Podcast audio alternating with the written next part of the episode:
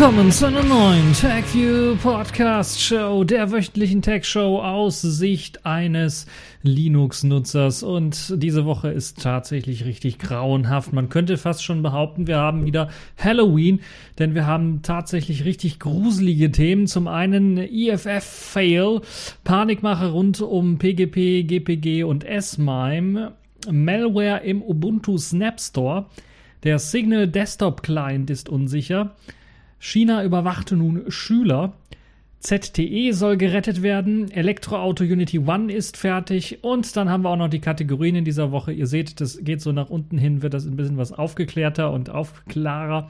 Trotzdem haben wir als Pfeife der Woche GNOME diesmal, denn die entfernen die Möglichkeit, im Dateimanager Binaries auszuführen. Und dann haben wir die Distro der Woche, das ist Knoppix 2. Äh, 2. Nein, 8.2. 2. wäre ein bisschen was, also da müsste ich in der Zeitmaschine sitzen. Nun ja. Und Selfish der Woche, dort ist jetzt Piepmatz 1.1 draußen. Das ist ein Twitter-Client, den möchte ich euch auch ein wenig vorstellen. Fangen wir direkt an mit dem allerersten Thema. IFF, Fail, Panikmache rund um PGP, GPG und SMIME.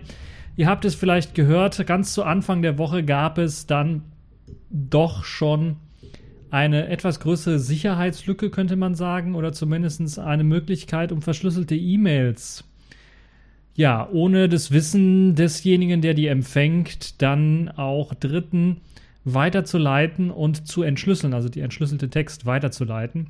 Ich hatte dazu ja auch einen TechView Vlog gemacht, um das so ein bisschen zu erklären und dann die Panikmache davor, dass jetzt GPG mit S-MIME jetzt keine E-Mails mehr verschlüsseln kann und senden kann.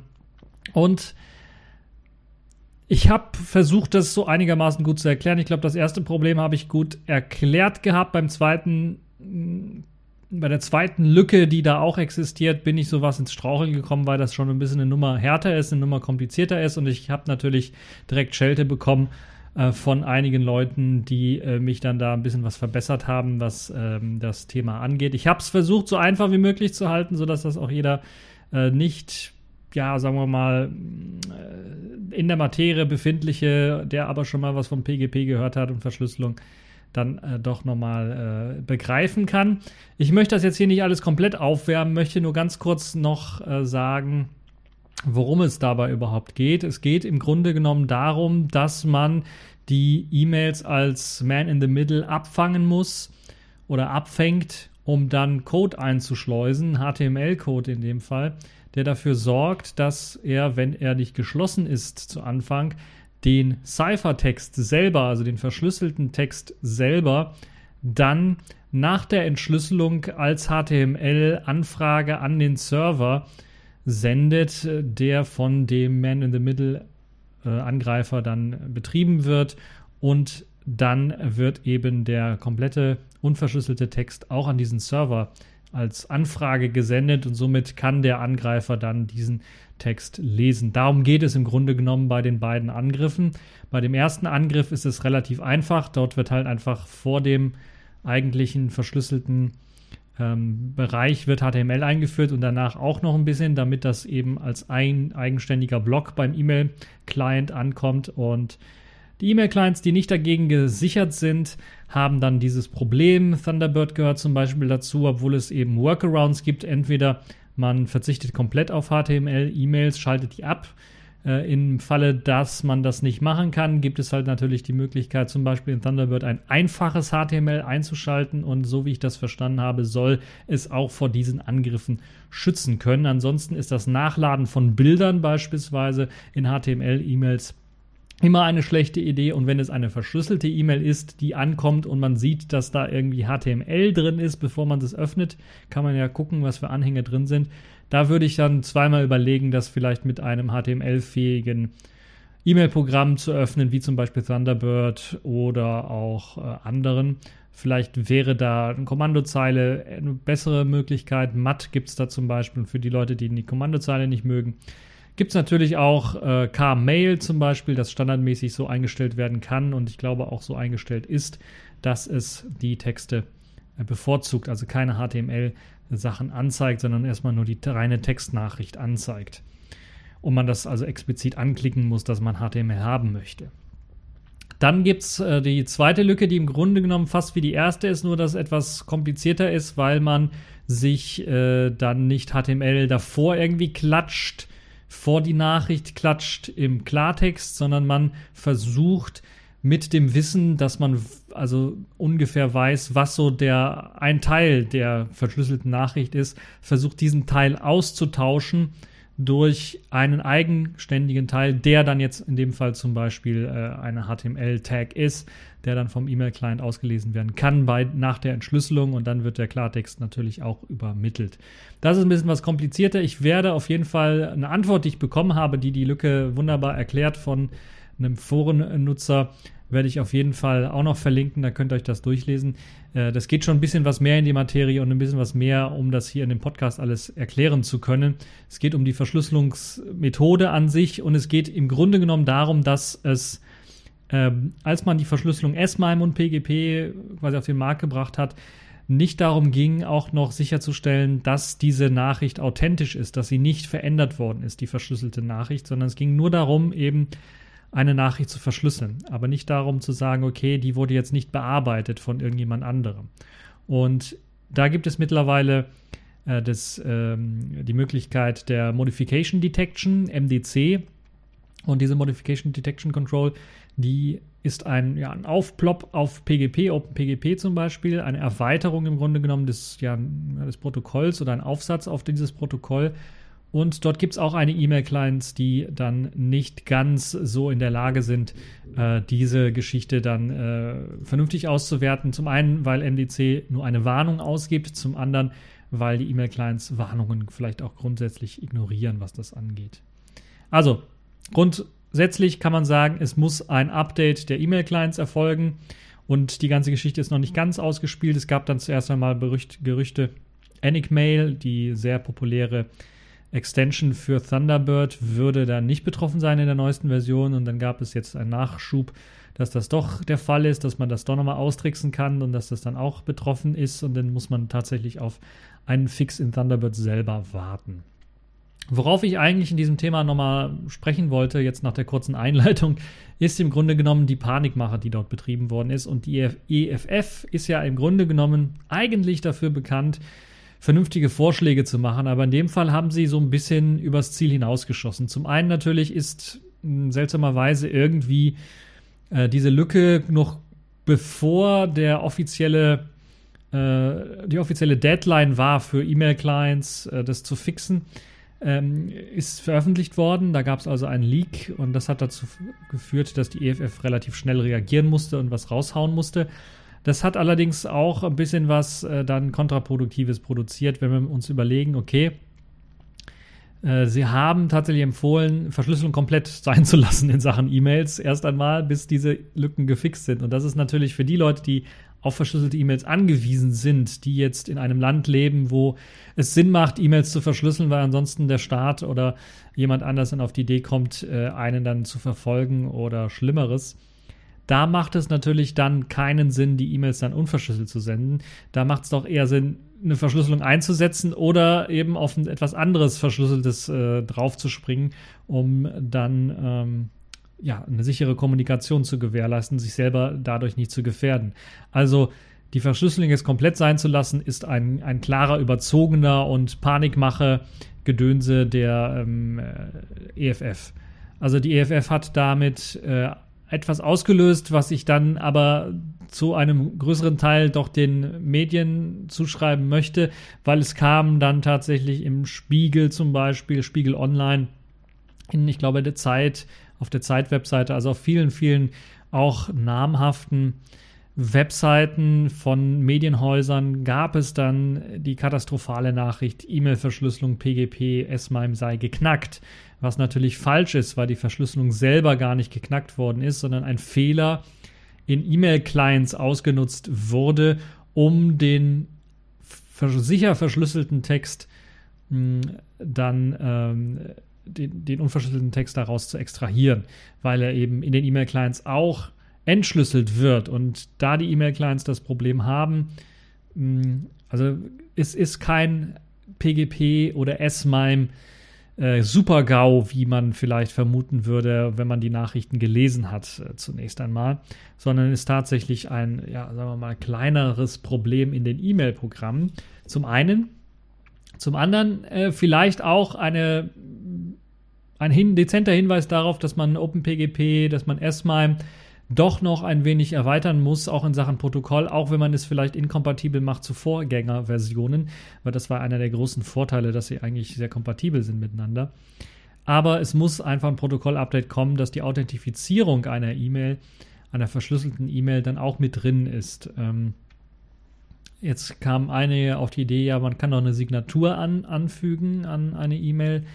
Ja, das kann man, aber man kann natürlich auch, wenn man in der Lage ist, als Man in the Middle die E-Mail abzufangen, hat man natürlich auch die Möglichkeit, die Signatur rauszulöschen oder die Signatur komplett irgendwie zu ersetzen durch eine eigene Signatur, um die E-Mail wieder äh, ja, also da gibt es mehrere Möglichkeiten natürlich, um das Ganze zu knacken. Deshalb macht es, es vielleicht Sinn, die Authentifizierung direkt in das, in das Verschlüsselungsprotokoll mit einzubauen. Und MDC ist ein erster Schritt. Vielleicht muss MDC in PGP so erweitert werden, dass es tatsächlich eine Fehlermeldung äh, liefert, wenn eben der Text nicht mehr dem Ursprungstext entspricht. Ähm, wir werden sehen, was sich da tun wird. E-Fail hat auf jeden Fall gezeigt, dass äh, die Medienhäuser am Montag dann doch sehr stark verrückt spielen können und ja, Katastrophenmeldungen tatsächlich auch produzieren selber so ein bisschen. Und dass das eigentliche Problem dann erst viel später, so langsam im Laufe des Tages und später dann erst in den nächsten Tagen bekannt wurde, nachdem halt eben diese, sagen wir mal, Zeitungsenten, so hätte man das vielleicht in den 90ern noch bezeichnet, dann schon draußen waren. Also meine generelle Kritik, äh, Leute, wenn ihr sowas schreibt, versichert, äh, guckt erstmal nach und was das eigentlich ist, bevor ihr anfängt, äh, anfängt, ja, wir müssen schnell äh, eine News raushauen, das ist eine Riesenkatastrophe, das müssen wir, anstatt vorher nochmal nachzuschauen, worum geht es da eigentlich? Weil das ist, glaube ich, das Problem, was bei vielen dann aufgeschlagen ist, weshalb sie halt solche Katastrophenmeldungen Klickzahlen haben. Darum geht es im Grunde genommen und das ist das, was ich so ein bisschen bemängle. Ansonsten könnt ihr euch das Ganze durchlesen. Es gibt die Originalmeldung ähm, noch, akut angreifbar, heißt sie bei Heise zum Beispiel, wo das auch noch ein bisschen was erklärt wird. Und natürlich werde ich auch noch dranhängen die Erklärung zum, äh, zum zweiten Teil der E-Fail, des E-Fail-Hacks äh, und warum das äh, möglich ist. Das ist eine ziemlich lange Erklärung, aber sie mh, mm, ist, denke ich, ähm, sehr schön zu lesen und habe ich eigentlich nichts weiter hinzuzufügen, was das angeht. So, machen wir mal weiter und kommen wir zu einem weiteren Fail in dieser Woche im Grunde genommen. Äh, zum einen natürlich äh, gab es die Empfehlung von der EFF, dass man eventuell dann doch auf diese verschlüsselte E-Mail nicht äh, zurückgreifen sollte, dann vielleicht auf Signal umsteigen sollte und dann mit Signal äh, die verschlüsselte Kommunikation machen. Und da gab es auch ein böses Erwachen, denn ein ähnliches Problem, auch wieder mit HTML betreffend, hat die Desktop- App äh, getroffen. Denn eine einfache Nachricht konnte an, äh, ein Angreifer mit HTML-Code in der Desktop-App des verschlüsselnden Messengers einschleusen und hat damit eben die Möglichkeit bekommen, dann auch die äh, verschlüsselten Nachrichten mitzulesen. Und äh, das ist eben ein ähnliches Problem, aber nicht das gleiche Problem. Ähm, noch zur Klarstellung, wobei handelt es sich bei Signal der Desktop-App? Dabei handelt es sich um eine Electron-App. Da wird also quasi ein kompletter Browser, eine Browser-Engine ausgeliefert, um eine Web-App, quasi so kann man es sagen, dann äh, zu nutzen. Und das ist die Signal Desktop App. Es gibt eine Signal App zur sicheren Kommunikation äh, auf Smartphones. Die ist in Java geschrieben und die ist davon nicht betroffen. Die hat also dieses Problem nicht, sondern hier kommt es halt eben tatsächlich auf die Architektur an, in der diese Applikation geschrieben worden ist. Und das ist halt äh, HTML vor allen Dingen. Und ähm, das sorgt halt eben dazu oder dafür, dass jetzt hier auch äh, mit eben äh, Schundluder getrieben werden kann mit dieser Geschichte und man dann natürlich andere Lücken in dieser äh, App haben kann. Es geht, äh, im Grunde genommen ist das Cross-Site-Scripting, würde ich mal fast schon behaupten. Es gibt darum, geht darum, dass man äh, eine HTML-Tag-Injection machen kann in Signal, in der Signal Desktop-App. Und äh, dazu nicht nur eine, sondern es gibt zwei Varianten, zwei Möglichkeiten, wie man das machen kann. Einer der Entdecker ist Ivan Ariel Barrera Oro und er hat weitere äh, Details zu diesen Injections auch äh, auf seinem Blog veröffentlicht. Da kann man das Ganze nochmal, wer das, äh, wen das interessiert, kann sich das Ganze nochmal genau anschauen. Es geht darum, dass ähm, in der App, in einem zitierten Text, wird die Methode Dangerously Set Inner HTML des React-Frameworks eingesetzt. Äh, jetzt fragen einige, bei Heise stand es auch Dangerously Set Inner HTML. Das klingt ja schon so, als ob man es nicht verwenden sollte. Man muss allerdings dazu sagen, dass das React-Framework einige dieser äh, Methoden auch hat. Und äh, also der Name selber weist nicht darauf hin, dass es jetzt eine unsichere Methode sei oder so etwas. Äh, das muss man also ganz deutlich sagen. Aber es ist ganz klar, dass hier eben diese Desktop-App, äh, so wie es aussieht vom, von der Qualität her, nicht dem entspricht, was zum Beispiel die äh, Android-App selber angeht oder auch die iOS-App selber angeht, also die Smartphone-App angeht, die deutlich mehr ähm, Qualitätskontrolle besitzt und weniger Sicherheitsprobleme wie jetzt hier die Signal-App selber. Es gab auch ein Problem mit der Signal-App vor also auch letzte Woche oder schon, schon die Woche davor, dass auf macOS teilweise die Benachrichtigungen, die ankommen in einer Signal-App, dann in der macOS-Datenbank für Benachrichtigungen gespeichert werden kann, sodass dann eben Dritte darauf auch zugreifen können, um die entschlüsselte Nachricht quasi lesen zu können. Das ist natürlich auch so ein Problem, was aber auch zeigt, dass, äh, glaube ich, diese Signal Desktop App äh, wahrscheinlich nicht so sehr gut gepflegt wird wie eben diese Smartphone App. Also die Alternative Signal zu benutzen ist schon mal eine gute. Man muss aber dann bedenken, nur auf dem Smartphone benutzen, weil das ist die sichere App und Electron-Apps, da würde ich die Finger etwas generell von lassen, obwohl ich habe die Signal Desktop-App hier auch installiert. Wobei es nicht die Electron-App ist, sondern noch die alte äh, im Browser integrierte, im Chrome als Chromium-App oder Chrome-App äh, bezeichnete App, die habe ich hier noch drin. Und ich glaube, die aktualisiert sich sogar im Hintergrund selber. Ich kann ja mal nachschauen was für eine Version ich jetzt hier drauf habe, ob die sich äh, weiterhin aktualisiert im Hintergrund. Genau, da kriege ich also die Nachricht, dass ich unbedingt updaten sollte zur neuen App und das kann ich dann machen. Und dann werden mir Befehle angegeben, was ich hier machen muss, um das tatsächlich machen zu können. Und äh, ja gut, also das ist das eine. Also ich werde auf jeden Fall darauf hingewiesen, dass meine App unsicher ist. Ähm, das ist, glaube ich, eine gute Geschichte. Habe also nicht die aktuellste App drauf. So, machen wir mal weiter und bleiben wir bei diesem Katastrophenthema und kommen wir zu Malware im Ubuntu Snap Store gefunden, das jetzt auch aufgetaucht ist. Ja, Malware, es wurde ein Crypto-Mining-Programm gefunden in einem in zwei Fällen vom gleichen Autor erstellten äh, Programmen, die er in den Snap Store von Ubuntu geladen hat. Zwei Spiele-Apps sind das im Grunde genommen, die dann heimlich im Hintergrund Kryptowährung schürfen. Und das haben Benutzer eher zufällig rausgefunden, weil Canonical selber keine richtige Qualitätskontrolle dieser Snap-Apps macht. Also da wird wahrscheinlich nur getestet, ob sie funktionieren, aber nicht großartig, ob die wirklich sicher sind.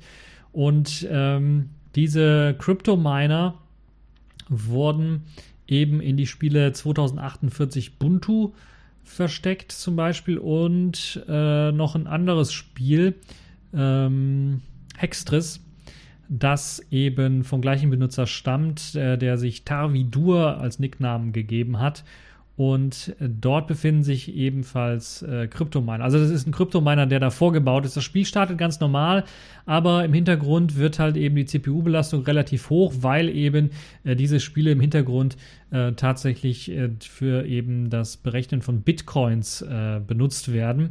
Und äh, dazu gibt es eine doch schon sehr interessante Geschichte auch, die man sehen kann, wo das versucht wird, so ein bisschen zu verschleiern, indem ein in einer Bash-Datei dann dieser Krypto-Miner im Hintergrund als System-D-Prozess dann umbenannt wird, um dem Nutzer irgendwie vorzugaukeln, dass es jetzt ein Systemprozess und kein ähm, gefährlicher Prozess oder so.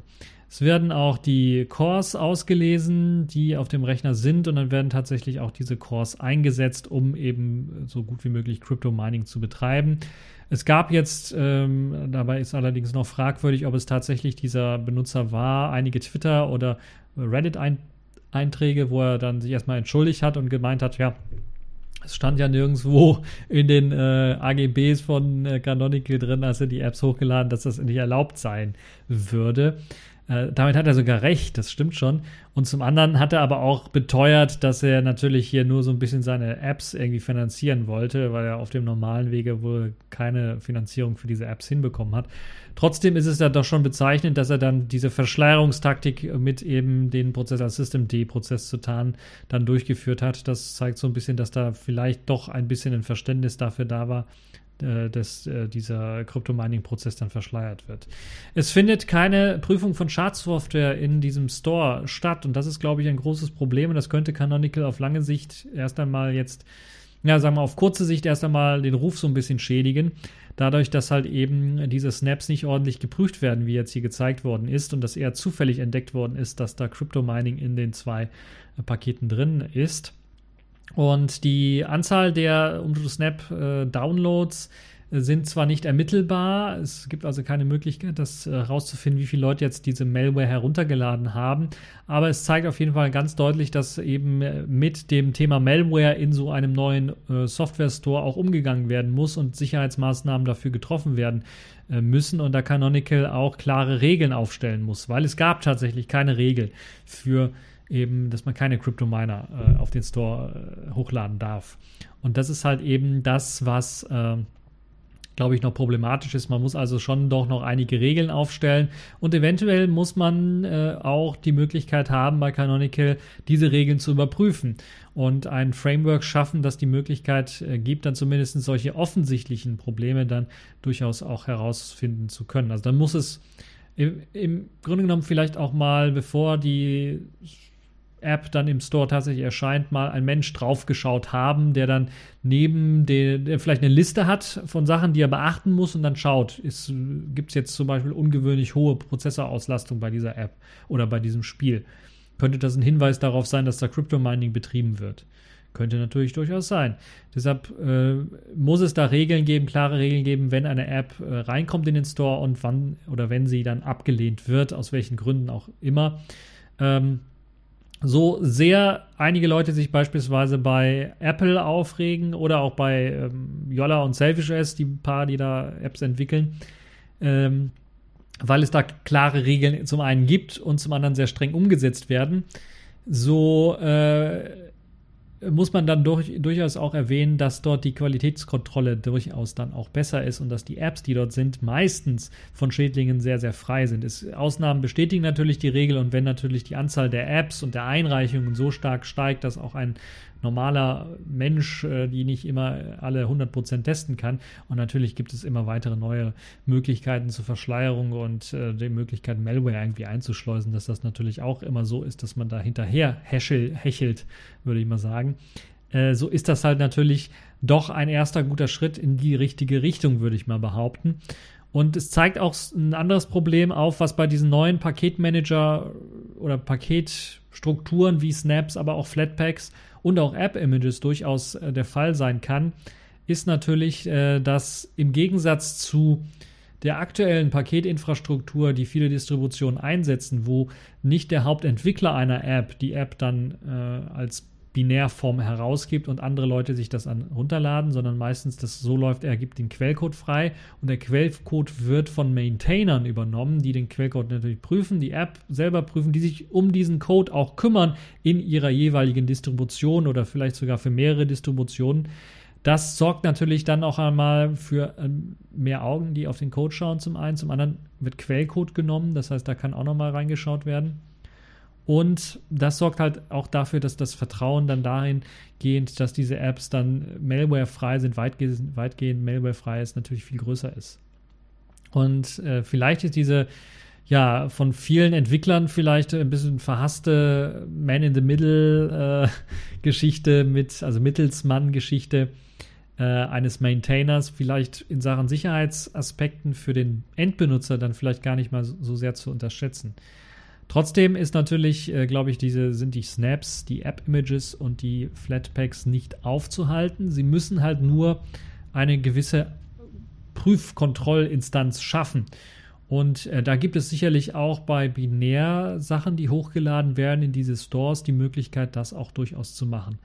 Ähm, zum einen natürlich bei freier Software könnte man darauf hinweisen, ja, ihr könnt die binär hochladen, ihr müsst allerdings auch noch den, den Quellcode irgendwo bereitstellen dafür, bei freier Software beispielsweise, und vielleicht reproducible Builds erzeugen, also eine Möglichkeit erzeugen, dass jemand nachprüfen kann, dass von diesem Quellcode tatsächlich dieses Binärpaket gebaut worden ist.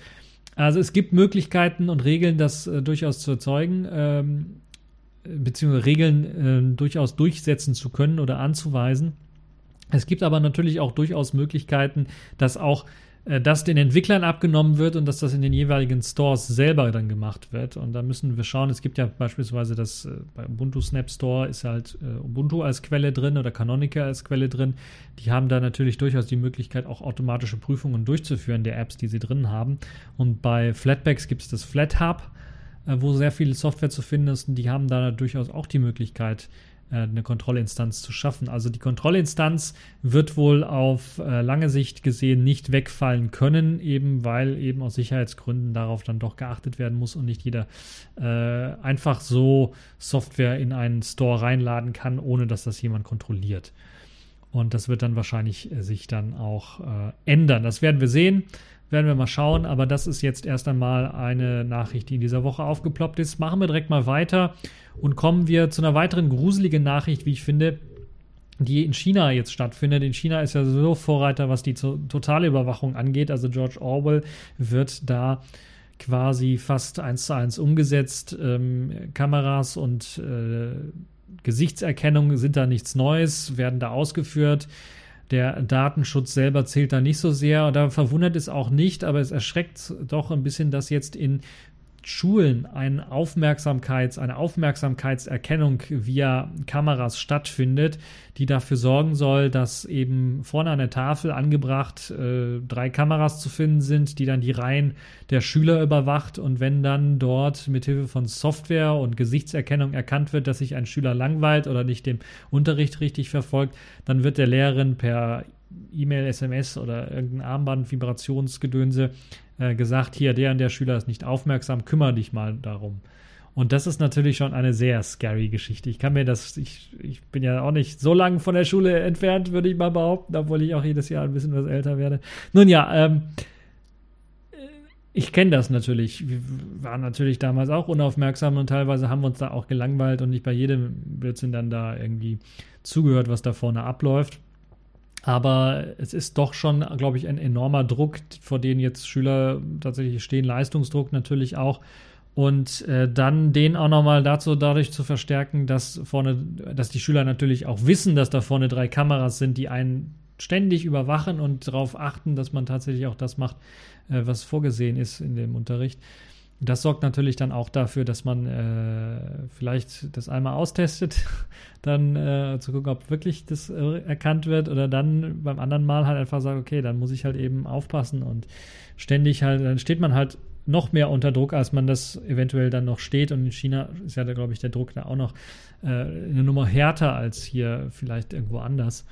Und also die Gesichtsausdrücke der Schüler sollen interpretiert werden. Und jetzt können wir uns natürlich das Ganze weiterdenken. Die Systeme werden am Anfang nicht perfekt funktionieren. Das haben die Gesichtserkennungssysteme ja damals auch nicht richtig so gemacht, als man sie eingeführt hat in China. Aber äh, es gab ja zum Beispiel diesen Test von jemandem, äh, auch ein, der aus dem Ausland kam, also kein chinesisches Gesicht hatte, sagen wir mal so, sondern eher ein europäisches Gesicht hatte. Und den hat man in die Datenbank eingeschleust. Ähm, weil man ihn gesucht hatte oder als Suchenden äh, dort eingetragen hat. Und er lief dann einfach mal durch die Stadt irgendwo, wo diese ganzen Kameras angebracht waren. Und es hat noch nicht mal ein paar Minuten hat es nur gedauert, bis halt herausgefunden worden ist, wo er gerade ist. Ein BBC-Reporter war das, ähm, der die Gesichtserkennung im Dezember 2017 in der Stadt Guiyang ausprobiert hat. Das ist eine südwestchinesische Provinz äh, und hat dann äh, innerhalb weniger Minuten wurde eben anhand eines Fotos, das von ihm geschossen worden ist, äh, in dem örtlichen Überwachungssystem äh, dann äh, eher gefunden und wo er gerade in der Stadt ist. Also das funktioniert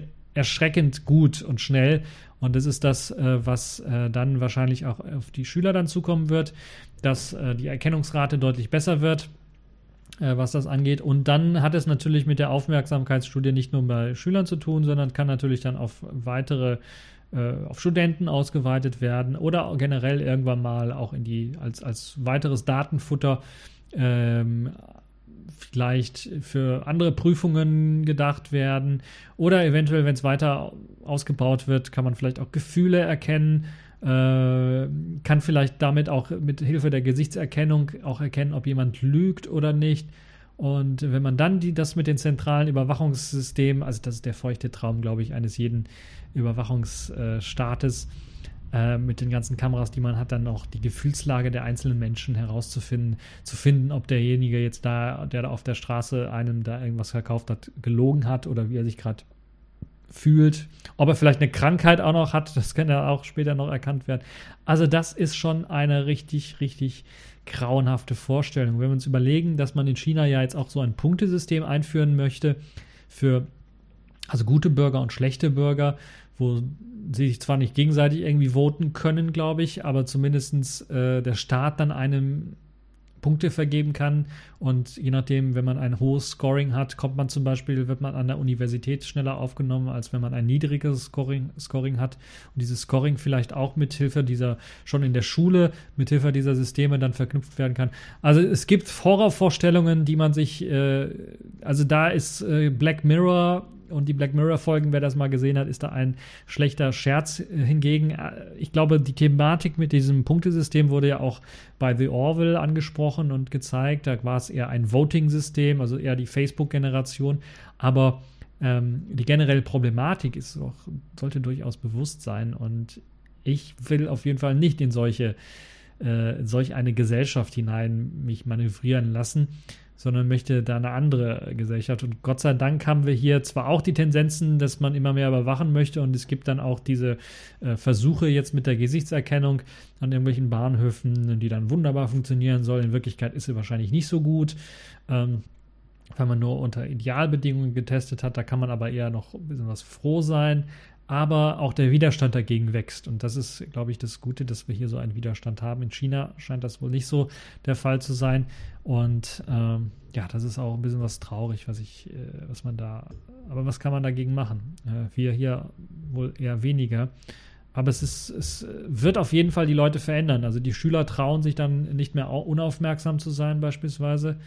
Ähm, kann mir durchaus vorstellen, dass durch diesen Druck, dass man nicht unaufmerksam mal in der, in der Klasse mal zehn Minuten äh, Luftlöcher starren kann, ohne dass der Lehrer das mitbekommt, weil ein Kamerasystem ihn darauf hinweist. Dafür sorgt, dass natürlich dann auch, ähm, ich glaube, die, die Zahl der Leute, die eine psychische Erkrankung davon tragen werden, von diesem Druck, durchaus sehr hoch sein wird oder Schlimmeres vielleicht sogar noch. Und wir werden sehen, wie sich das entwickeln wird. Und ob das jetzt dieses Horrorszenario ist, was wir alle befürchten, ob eventuell in Zukunft dann vielleicht sogar in den Provinzen oder den Schulen, die sich dieses Kamerasystem nicht leisten können, die einfach Dummies aufstellen. Es reicht ja, wenn eben Schüler wissen, da sind Kameras und denen wird gesagt, die sollen eure Aufmerksamkeit überprüfen. Und in Wirklichkeit ist da vielleicht keine Technik dahinter. Es reicht dann aber schon, dass die Schüler so unter Druck geraten, dass sie dann äh, versuchen, nicht unaufmerksam zu sein mit allen Mitteln es ist schon eine sehr erschreckende Geschichte. Wenn ihr da irgendwas noch zu, zu sagen habt, wenn ihr da äh, vielleicht noch andere Horrorszenarien oder Punkte habt, die ich vielleicht nicht mitbedacht habe, könnt ihr sie natürlich im Kommentarbereich unten hinterlassen. Hinterher und dann werde ich äh, auch auf jeden Fall mal drüber schauen. So, machen wir mal weiter, um nicht allzu lange uns auf diesem Thema auszuruhen. Und kommen wir oder bleiben wir in China und bleiben wir bei ZTE. Dort hat jetzt der US-amerikanische Präsident Donald Trump wieder mal einen Tweet losgelassen, der so ein bisschen zeigt, also entweder sind da zwei, also hat ist er schizophren oder der hat irgendwie, also ich weiß es auch nicht. Der hat zunächst einmal die stärkere Überprüfung der chinesischen Firmen gefordert. Das hat dazu geführt, dass es eben diese Boykott oder äh, wie heißen die, ähm, äh, wie heißen die auf Deutsch? Ähm, also die, mh, hm, das US Department of Defense hat ja quasi im Grunde genommen ein ähm, Boykott oder ein Embargo auferlegt für bestimmte Hardware-Teile, die Qualcomm herstellt. Und ZTE ist ja ein Smartphone-Hersteller unter anderem, auch ein Ausrüster von äh, Mobilfunk und so weiter und so fort, aber auch Smartphone-Hersteller. Und das hat dazu geführt, dass ZTE dann seine ja, seine Produktion stilllegen musste, weil sie eben keine Chips mehr bekommen und äh, die Qualcomm-Chips so die einzigen Chips sind, auf die sie so gesetzt haben. Dann gab es noch ein Embargo, was äh, Google Android angeht und also die Google-Dienste, die dann auch nicht da benutzt werden sollen dürfen von chinesischen Firmen wie beispielsweise ZTE. Und jetzt hat sich der amerikanische Präsident eingeschaltet, weil er dann gemerkt hat, oh verdammt, die haben jetzt ihre Produktion fertig gemacht. Das kostet ja sehr viele chinesische äh, Arbeitsplätze. Das können wir da so nicht machen. Wir wollen noch ein bisschen was äh, mit den Chinesen äh, schmusen und sagen, okay, äh, wir wollen hier einen Plan entwickeln um äh, diesen Zusammenbruch dieses äh, chinesischen Telco-Konzerns dann abzuwenden und dass die Arbeitsplätze alle nicht verloren gehen. Es kommt ein bisschen spät, diese Einsicht von Donald Trump, weil er vorher erstmal angewiesen hat, da schärfer zuzugreifen und dann ist es halt so passiert, dass er dann jetzt dann doch gemerkt hat, dass das Probleme macht. Vielleicht ist das auch eine Verhandlungstaktik, ich weiß es nicht so ganz. Zumindest soll es da Lockerungen geben, sodass die Firma nicht irgendwie kurz vor dem Bankrott steht oder zumindest der Teil, der die Smartphones herstellt. Aber jetzt kam zwar tatsächlich raus, dass das Department of Defense, das ja angewiesen worden ist, da einen Plan zu entwickeln, äh, gesagt hat und auch, äh, ich glaube, irgendein eines der Häuser in den USA, äh, es gibt ja zwei Häuser, hat die, das abgelehnt. Das heißt, dieses Embargo gegen ZTE wird wohl weiterhin äh, bleiben. Äh, und äh, das ist natürlich dann auch ein ziemlich großes, erstmal ein Rückschlag für Donald Trump und seine Verhandlungstaktik, würde ich mal vielleicht sagen, oder seine Twitter-Taktik, die er da versucht zu fahren. Zum anderen ist es ein sehr großer Schlag gegen ZTE. Es gibt jetzt zwar Gerüchte, dass ähm, Samsung einspringen möchte, ZTE auf die Beine helfen möchte, indem Samsung eventuell ZTE dann seine Exynos-Prozessoren anbieten könnte. Großer Vorteil ist, Samsung selber äh, benutzt diese Exynos-Prozessoren beispielsweise in Europa, verkauft dort Smartphones. Also Samsung Galaxy S9 beispielsweise äh, findet ihr mit einem Exynos-Prozessor in Europa und in den USA gibt es das Galaxy S9 mit einem Qualcomm-Prozessor. Das heißt, die Architektur dahinter ist jetzt nicht komplett anders, dass man das Mainboard komplett umdesignen müsste, sondern ist schon sehr, sehr nah dran an dem, was Qualcomm so entwickelt. Und es hat den großen Vorteil, dass eventuell ZTE dann nahtlos auch das, was sie jetzt schon geplant haben mit Qualcomm-Prozessoren, mit ein paar Änderungen eventuell auch mit den Exynos-Prozessoren hinkriegen würde würde. Und da werden wir schauen, wie sich das weiterentwickeln wird, ob ZTE dann weiterhin seine Produktion ruhen lassen muss äh, oder äh, ob mit Samsung dann ein äh, Deal eingegangen wird, dass in Zukunft Exynos-Prozessoren eingesetzt werden und das ZTE dann weiterentwickeln kann. Ähm, ZTE selber ist, wie gesagt, nicht nur, hat nicht nur Smartphones, sondern hat auch eine mobil äh, Mobilfunksparte, was äh, Mobilfunkausrüstung angeht, ist auch einer der größten Ausrüster, was das angeht. Und da kann ich mir durchaus vorstellen, dass die also nicht komplett pleite gehen werden, aber zumindest, wenn dieser Teil nicht mehr gerettet werden kann, dieser Hardware-Teil äh, für Smartphones, dann, dass sie den komplett abstoßen werden, um irgendwie noch über die Runden zu kommen. Wir werden also schauen, wie sich das weiterentwickelt. Die nächsten Wochen werden also spannend sein für alle diejenigen, die so ein bisschen nach China schauen und die chinesischen Smartphones äh, liebgewonnen haben. ZTE als Anbieter, es sind auch andere Anbieter natürlich. Huawei beispielsweise, der in den USA äh, das in den USA boykottiert wird quasi, wo dann auch angewiesen worden ist, glaube ich, kurz vor dem Huawei Mate 10 oder P20-Event dann, dass auch die Netzausrüster dort oder die Carrier dort dann das nicht direkt verkaufen dürfen oder sich zurückgezogen haben, weil eben ja, da irgendwie so ein Embargo stattgefunden hat, was chinesische Anbieter angeht. Ähm, wir werden sehen, wie sich das weiterentwickeln wird. Es ist zumindest so, dass der amerikanische Markt, glaube ich, für die chinesischen Anbieter von Mobilfunkgeräten äh, erst einmal verloren ist. Das muss man, glaube ich, deutlich so sagen.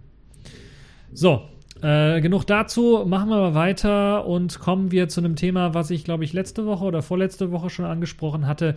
Die Firma Unity, die baut ja Elektroautos oder sollte Elektroautos bauen und die haben ja bereits angekündigt, einen kleinen ja, Zweisitzer erst einmal, äh, später vielleicht auch Viersitzer herauszubringen unter dem Namen Unity One. Und sie versuchen eben einen auf Tesla zu machen. Das hatte ich, glaube ich, schon erwähnt. Und jetzt ist dieses per Crowdfunding finanzierte Fahrzeug fast fertig und fährt sogar. Und die Markteinführung ist dann für das kommende Jahr vorgesehen. Und das Elektroauto soll knapp 15.000 Euro aufwärts kosten. Und also für weniger als 20.000 Euro soll es auf den Markt auf jeden Fall kommen. Und äh, es gibt jetzt auch Bilder von dem äh, ersten Auto, das so ein bisschen aussieht, ein bisschen an einen Smart erinnert, also was ein Zweisitzer ist. Auf jeden Fall ein sehr kleines Stadtauto ist, aber sehr futuristisch aussieht, das muss man durchaus schon sagen. Unity One nennt sich das Ganze und äh, die Daten, die hatte ich glaube ich schon vorher erwähnt. Es ist also als Stadtauto gedacht für einen Einsatz zwischen 150 und 300 Kilometern. Zum Rasen ist das Auto nicht geeignet. Es braucht etwa 3,5 Sekunden aus dem Stand auf 80 Kilometer pro Sekunde zu kommen und die Höchstgeschwindigkeit beträgt dann aber nur 130 äh, Kilometer pro Stunde und die Reichweite äh, ist halt eben 150 bis 300 Kilometern äh, ist halt das, was, was da eingesetzt wird. Es wird ähm, aus einem Kohlenstofffaser verstärkten Kunststoff komplett gebaut, das ganze Auto. Und äh, Leichtbaumaterialien werden dort eingesetzt, damit das Auto nicht mehr als 400 Kilogramm wiegt. Und das ist äh, ein sehr, sehr leichtes Auto, das kann man durchaus schon sagen. Und 2016 wurde das Ganze gegründet aus einem Universitätsprojekt, das hatte ich ja auch schon mal erwähnt gehabt. 1,2 Millionen Euro hat man jetzt eingesammelt. Unternehmen aus der Mobilbranche waren äh, dabei aber explizit ausgeschlossen. Also man möchte das selbstständig machen. Das zeigt so ein bisschen auch diese Eigenständigkeit und deshalb habe ich es ja auch äh, das letzte Mal mit Tesla so ein bisschen verglichen. Man möchte eben ziemlich eigenständig äh, sein und möchte auch in Sachen Designsprache nicht eben dem alten Autos so hinterher äh, fuhrwerken, sondern man möchte was eigenes schaffen und das hat man durchaus geschafft, äh, geschaffen, würde ich mal sagen, mit diesem Unity One Auto, das sehr futuristisch aussieht. Und ja, 2019 soll es auf den Markt kommen. Man kann gegen eine Anzahlung von 150 Euro jetzt bereits schon eine Vorreservierung durchführen und je nachdem, wie das Auto eben ausgestattet werden soll, äh, kostet es dann zwischen 15.000 und 20.000 Euro. Also eine ziemlich interessante Geschichte, wie ich finde. Bin mal gespannt, ob wir das im DX4 vielleicht auch in Deutschland auch mal sehen werden. Äh, so ein Auto vielleicht in der Stadt. Vielleicht wird auch mal irgendeine Firma auf die Idee kommen, die Autos dann vielleicht äh, als Stadtflitzer oder so, als äh, Mietautos dann anbieten zu können. Macht auf jeden Fall durchaus Sinn, da mal drauf zu schauen. So, das war es dann auch für die Themen dieser Woche. Machen wir mal weiter mit den Kategorien in dieser Woche. Accepted. Connecting. Complete. System activated. All systems operational.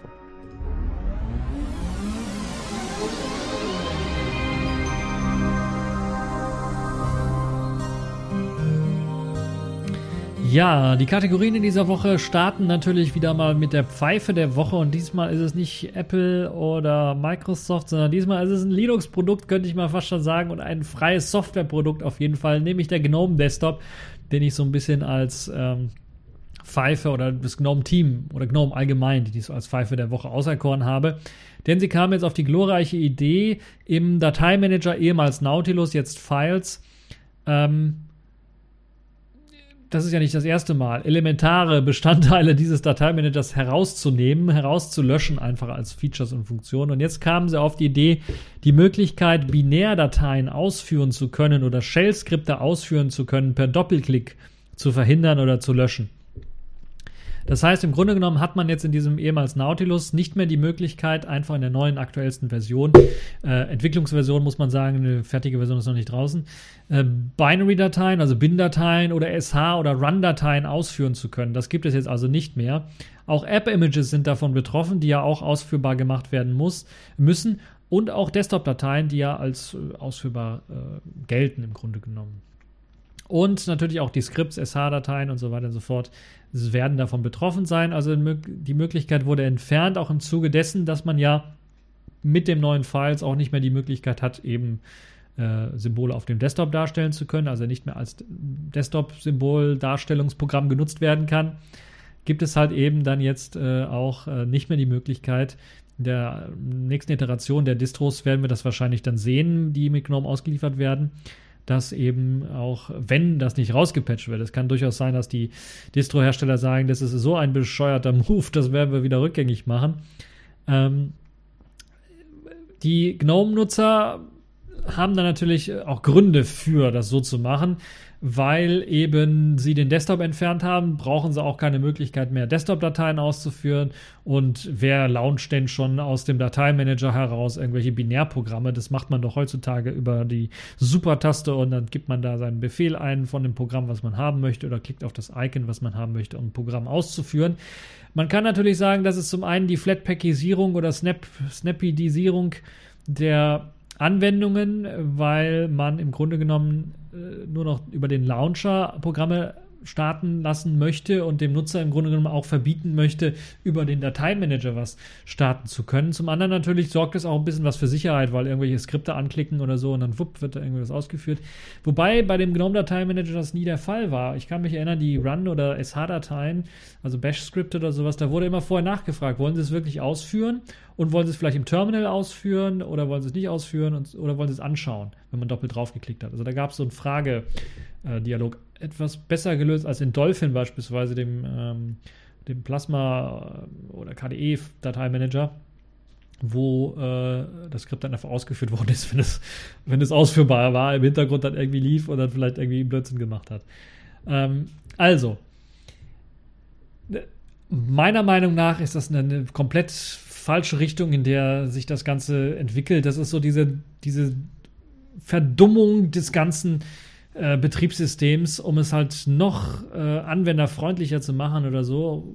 Das also begreife ich nicht ganz, das muss ich ganz ehrlich zugeben, weil es werden ja heutzutage immer noch zum einen App-Images werden ausgeliefert und die müssen auch, das ist ja eines der Features von App-Images, dass die mit dem Doppelklick einfach oder mit einem einfachen Klick äh, ausgeführt werden können und mm, Jetzt müsste man einen extra Desktop-Launcher erzeugen für das App-Image, damit das Ganze dann funktioniert.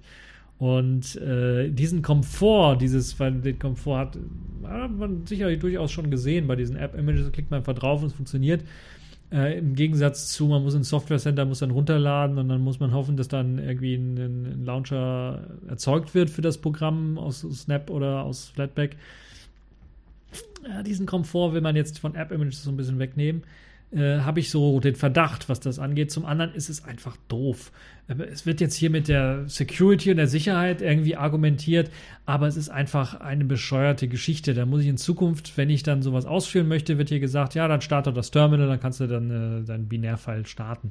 Dafür ist der Dateimanager nicht da. Der Dateimanager ist nicht nur dafür da, Dateien anzuzeigen, sondern die auch öffnen zu können in irgendeiner Form. Und dazu sollte eben auch die Form des Ausführens einer Binärdatei oder eines Shell-Skriptes dienen. Ansonsten kann ich mir den Dateimanager auch sparen, kann ich alles per Konsole machen. Muss ich ganz ehrlich sagen. Also das, diese Argumentation gefällt mir nicht und mir gefällt das überhaupt nicht und das ist ein komplett doofer Move. GNOME ist dafür bekannt, die GNOME-Leute sind dafür bekannt, doofe Moves zu machen, also einfach mal unbegründet irgendwelche Features rauszulöschen aus dem Dateimanager. Deshalb gibt es ja auch so viele zahlreiche Forks von diesem Dateimanager und auch das aktuelle Ubuntu, das ja auf GNOME setzt, hat eben eine alte Dateimanager-Version, damit eben Desktop-Icons noch angezeigt werden können und mussten es sogar patchen, damit die auch vernünftig angezeigt werden können. Also ich habe irgendwie begreife ich die ganze Taktik hinter Gnome nicht so ganz, was sie da vorhaben. Und ich glaube auch die zahlreichen äh, Kommentare, die es dazu gibt, die dann sagen, was für ein bescheuerter äh, Move, äh, verdeutlichen, dass die Mehrheit wohl komplett gegen so etwas ist. Aber vielleicht auch sich gar nicht mehr so sehr um GNOME kümmert, vielleicht auf andere Desktop-Umgebungen umschwenkt. Die Gefahr, die ich dann nur sehe, ist, wenn andere Desktop-Umgebungen das nachmachen wollen oder auch diesen Sicherheitsgewinn äh, durchaus äh, dann auch mit aufnehmen wollen. Äh, ich halte das für unwahrscheinlich, dass es jetzt bei KDE Plasma passiert, aber zumindest habe ich da schon einige Stimmen gehört, die dann gesagt haben, ja, das ist eine vernünftige Sache. Ähm, und das ist das, was mich auch so ein bisschen beunruhigt.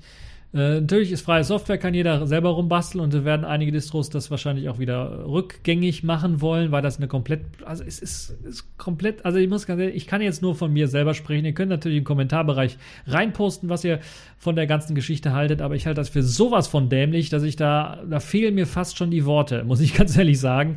Ein Dateimanager und dann die einfache Funktion, Dateien auszuführen, aus dem Dateimanager zu verbannen. Das macht aus meiner Sicht keinen Sinn. Dann brauche ich auch keinen Dateimanager mehr, um nur Dateien anzeigen zu können. Also den so runter zu verdoven, das ist im Grunde genommen die gegensätzliche Richtung hat jetzt GNOME eingeschlagen, die in den 90er Jahren noch bei KDE der Fall war. Ich rede jetzt vom richtigen KDE, vom Cool Desktop Environment 1, 2 und 3.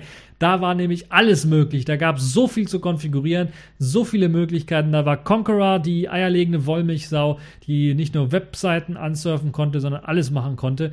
Und das ist jetzt das Gegenteil. Es, hat, es, ist komplett ins Gegenteil geschwenkt. Ich weiß nicht, was dazu geführt hat. Vielleicht die äh, Mobilisierung, die Smartphoneisierung, die, die, dieses Runterbrechen auf wirklich doofe Funktionen, die so ein Smartphone einfach nur können, können äh, soll und nicht mehr können soll. Und äh, Vielleicht ist das einer der Einflüsse, die dafür gesorgt hat, dass die neuen Entwickler sagen, wir müssen alles so Smartphone-like machen. Smartphone ist einfach, kapiert jeder äh, und äh, ja, zerstören damit so ein bisschen aus meiner Sicht den, das eigentliche, das, was so ein Computer eigentlich ausmacht.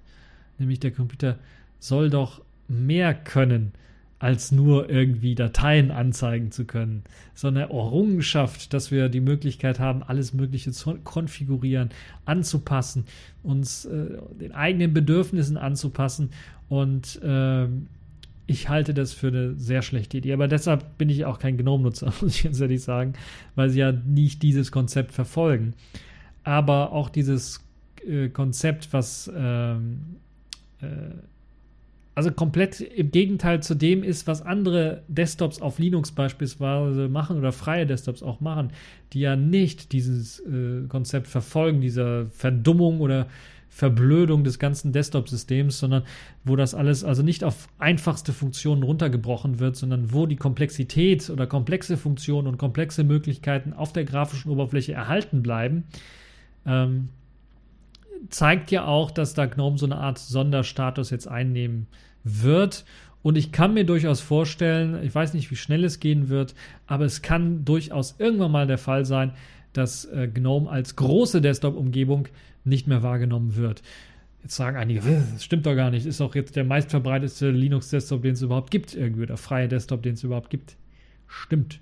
Aber aus der Freiheit oder aus dem freien Desktop sind sie quasi zu einem Linux-Desktop geworden. Vorher war es ein freier Desktop, der auch auf BSD-Systemen genutzt werden konnte.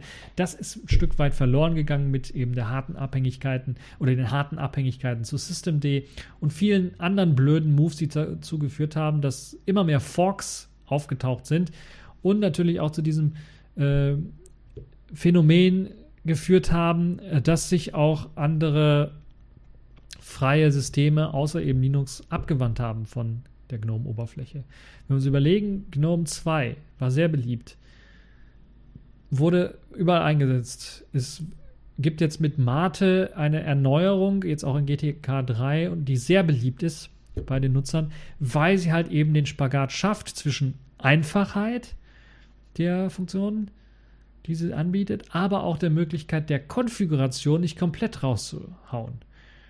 Und ich glaube, das ist verloren gegangen mit GNOME 3.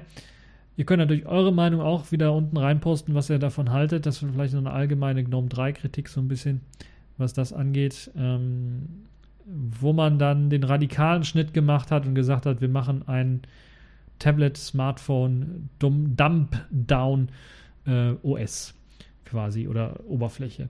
Und das ist das, was, was GNOME jetzt ist. Und ich finde das Schade. Nun ja, vielleicht ist das einfach, äh, vielleicht werde ich einfach alt und wünsche mir die schöne, gute alte Zeit zurück. Das kann durchaus auch sein. Ähm, vielleicht ist die schöne, gute alte Zeit auch keine schöne, gute alte Zeit, sondern einfach nur, jetzt im Nachhinein hat man die Probleme nicht mehr so sehr, sieht man die nicht mehr so sehr, sondern äh, erinnert sich nur noch an die guten Dinge.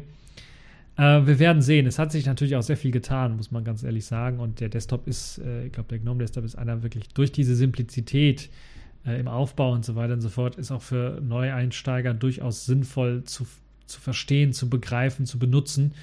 Ähm, trotzdem, dass für die erfahrenen Benutzer einfach die Option fehlt, bestimmte Sachen machen zu können und das ist ja das, also grafisch machen zu können, wo man also dann quasi die Trennung ganz klar machen möchte zwischen grafischer Benutzereinfachheit und der selbst äh, Oma Erna soll das bedienen können und dem etwas professionellen, etwas erweiterten Benutzer, der dann grafischen Tools im Grunde wegwerfen muss dann auf der Konsole arbeiten muss oder Spezialtools installieren muss, GNOME Tweak Tools beispielsweise, was nicht in GNOME mit integriert ist, sondern das eine separate App ist, äh, zeigt so ein bisschen, äh, dass äh, man bei GNOME so einen Spagat irgendwie machen möchte.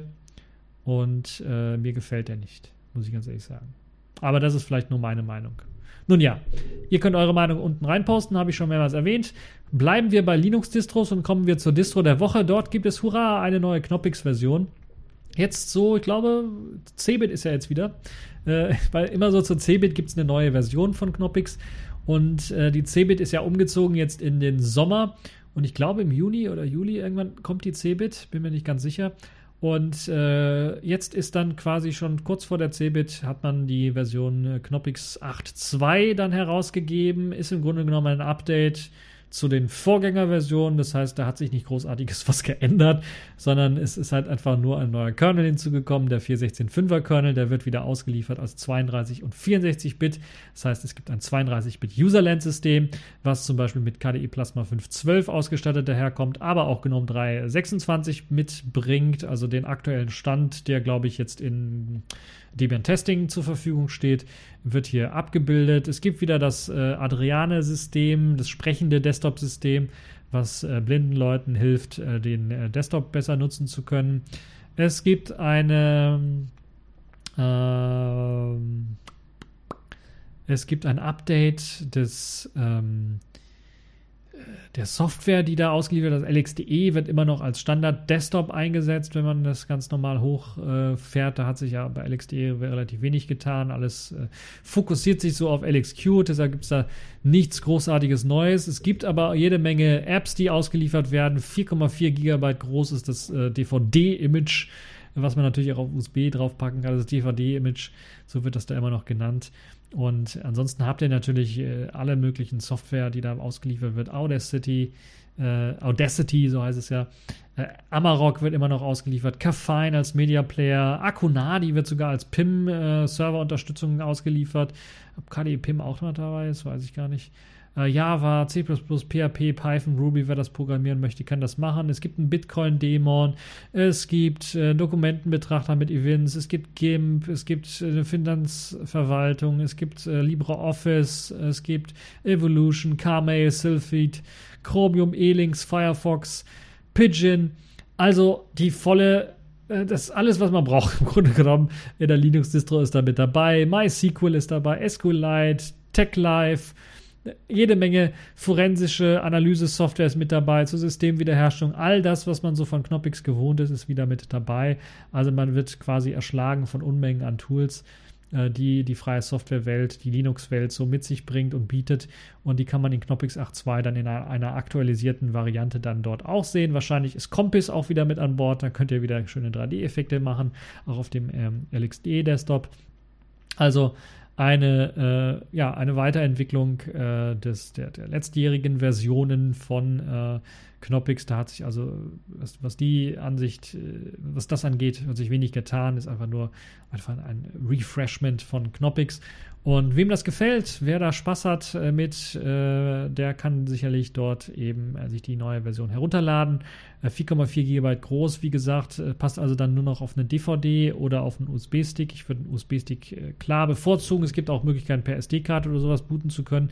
Aber trotzdem würde ich eher sagen, benutzen USB-Stick ist meistens schneller und komfortabler äh, was das angeht. Übrigens geht es natürlich auch, wird ja auch, glaube ich, bei jedem Vortrag von Klaus Knopper auch gesagt, die Möglichkeit äh, von äh, einem USB-Stick zu booten, indem man auch eine DVD geschaffen hatte. Also man legt die DVD ein, lässt wenn auch der PC, wenn er etwas älter ist, weil 32-Bit, wie gesagt, es wird unterstützt, ähm, äh, wenn er nicht von USB booten kann, lässt die DVD drin, um das Bootmenü zu öffnen, klickt den Bootmenü-Eintrag an, holt die CD raus und dann wird von USB weiter gebootet.